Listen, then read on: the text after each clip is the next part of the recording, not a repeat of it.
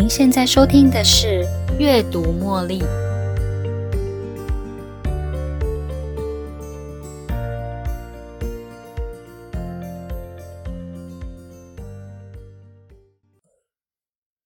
欢迎收听《阅读茉莉》。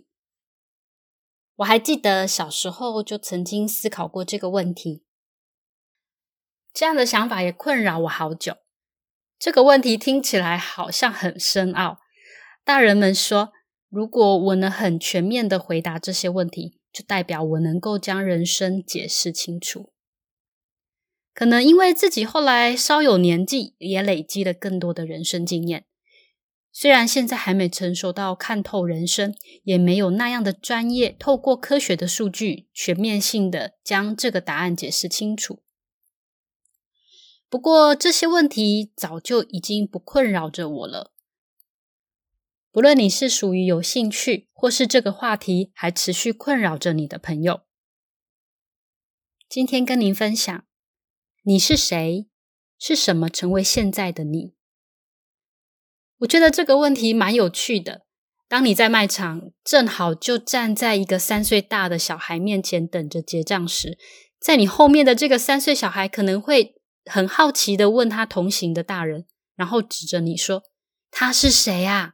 他的家人可能会说：“那是阿姨呀，她也在排队要算钱钱哦。”又比如说，你好一阵子没回老家，有一次回到老家，顺便来陪妈妈去菜市场。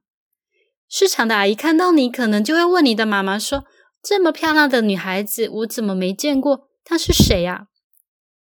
你的妈妈就会说：“那是我女儿，平常工作很忙，今天刚好有空陪我上菜市场。”当你跟你的伴侣一起参加同事喜宴的时候，你的同事也可能会想知道：“哎，他是谁呀？是你男朋友吗？”大部分的人都在意身份。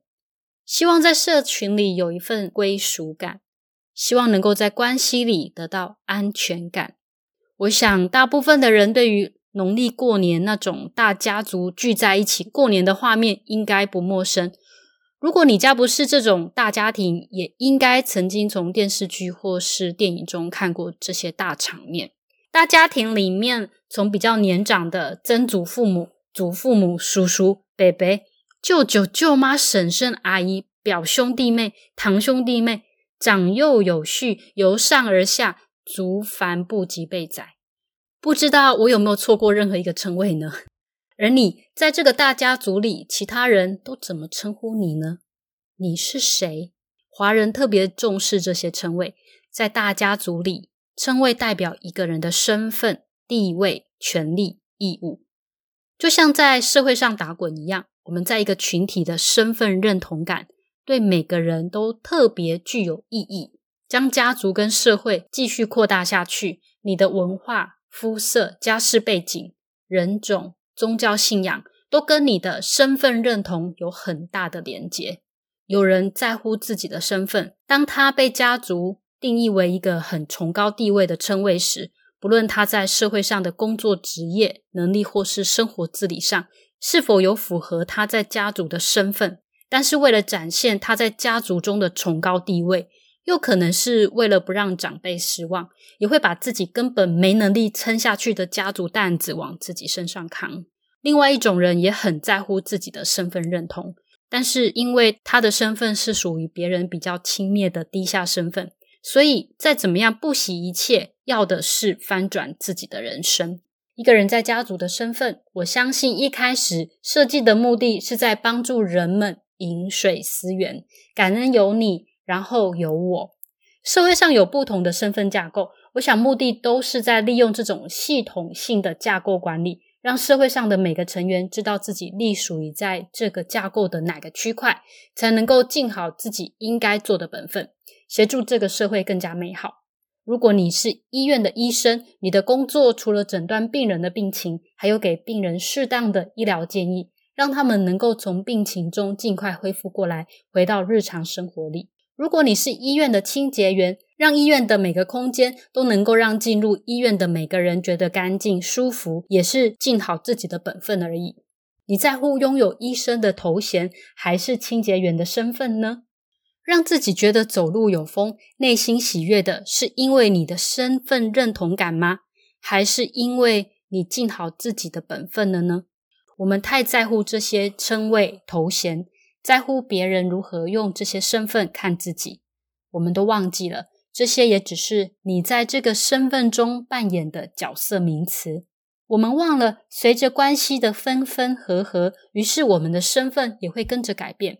你现任的老公是你大学的同学，你高中要好的朋友现在成了你的妹夫，他的表姐现在是你的大学老师，他以前的同事现在是你的大老板。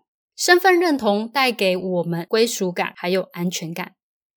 记得当时在跟我男朋友交往，两人正在热恋的时候。我男朋友会在他朋友的聚会时带我一起去，然后跟他的朋友说：“这是我女朋友。”我男朋友对他那一群朋友说的这些话，让我觉得很有归属感，因为他是我的男朋友，我是他的女朋友，有一点类似那一种只此一家绝无分店的感觉。当然，我不是商品，更不是商店，不过他是我的万中选一，我是他的独一无二。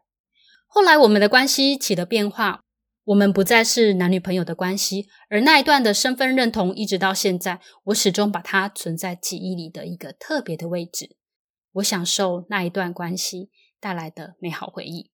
我很好奇，在这些不同的关系中，你最享受哪一段关系呢？哪一段的身份认定最让你刻骨铭心呢？欢迎留言给我，分享你的经验，让我知道你最美好的回忆。真希望我是你幸运的读者。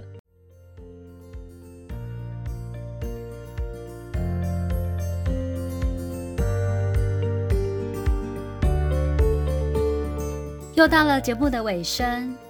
如果你喜欢今天的节目，邀请您在 Podcast 留下五星评论、订阅并分享这个频道给您的好友。如果您有其他的反馈或想法，也欢迎留言给我。您的这些反馈都将成为背后那一股支持着我坚持不懈、持续创作、提供更优质内容的动力。感谢您的收听，我们下一期再见喽，拜拜。